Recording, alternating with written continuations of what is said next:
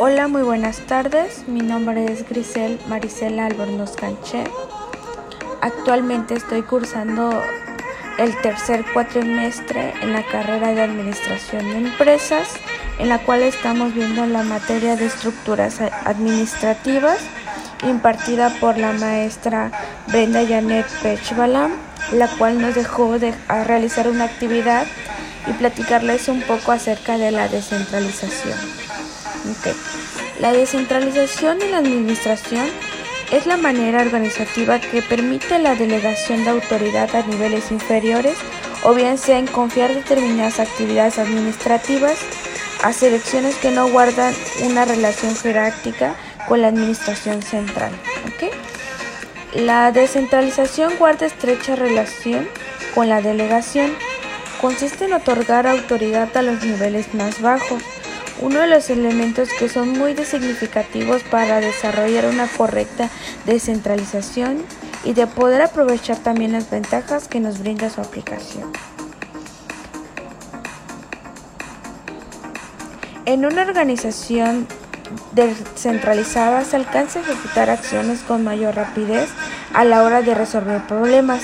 Mayor número de personas asisten a la información para la toma de decisiones y los empleados se sienten más motivados e incluso con las decisiones que afectan su vida laboral. En la descentralización, así como existen eh, ventajas, también tiene desventajas.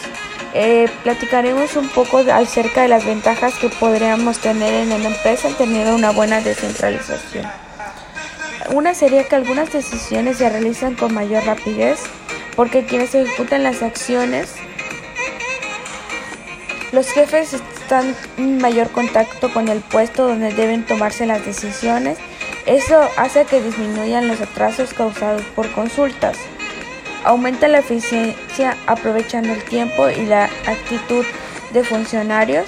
Se mejora la calidad de las decisiones aliviando a los directivos del exceso de trabajo y decisorio. Existe mayor información sobre la situación por parte de quienes toman las decisiones y en algunas de las desventajas podemos encontrar que puede suceder que se presente una falta de información, coordinación entre los diferentes departamentos. En la descentralización podemos encontrar tres tipos de centralización. La centralización del desempeño, esta eh, se refiere a la concentración geográfica. La concentración la centralización departamental se refiere a la concentración de las actividades especializadas casi siempre en un departamento.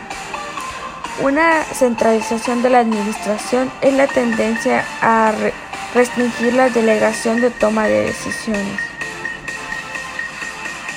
En, en unas organizaciones muy grandes es necesaria la descentralización debido a que los altos directivos no cuentan con la información ni la capacidad para tomar todas las decisiones que ah, abarca la consecuencia de los objetivos. ¿Qué quiere decir esto?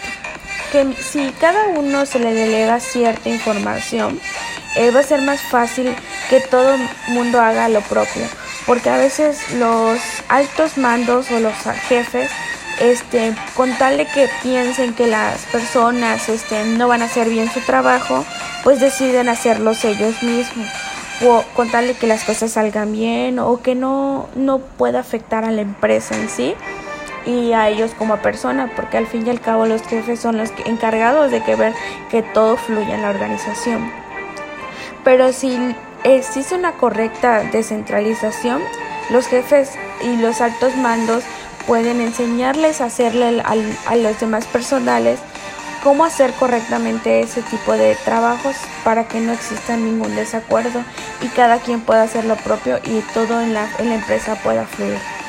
Eso de tener una descentralización en una empresa eh, puede tener muchísimas ventajas, pero también podemos tener desventajas como habíamos comentado.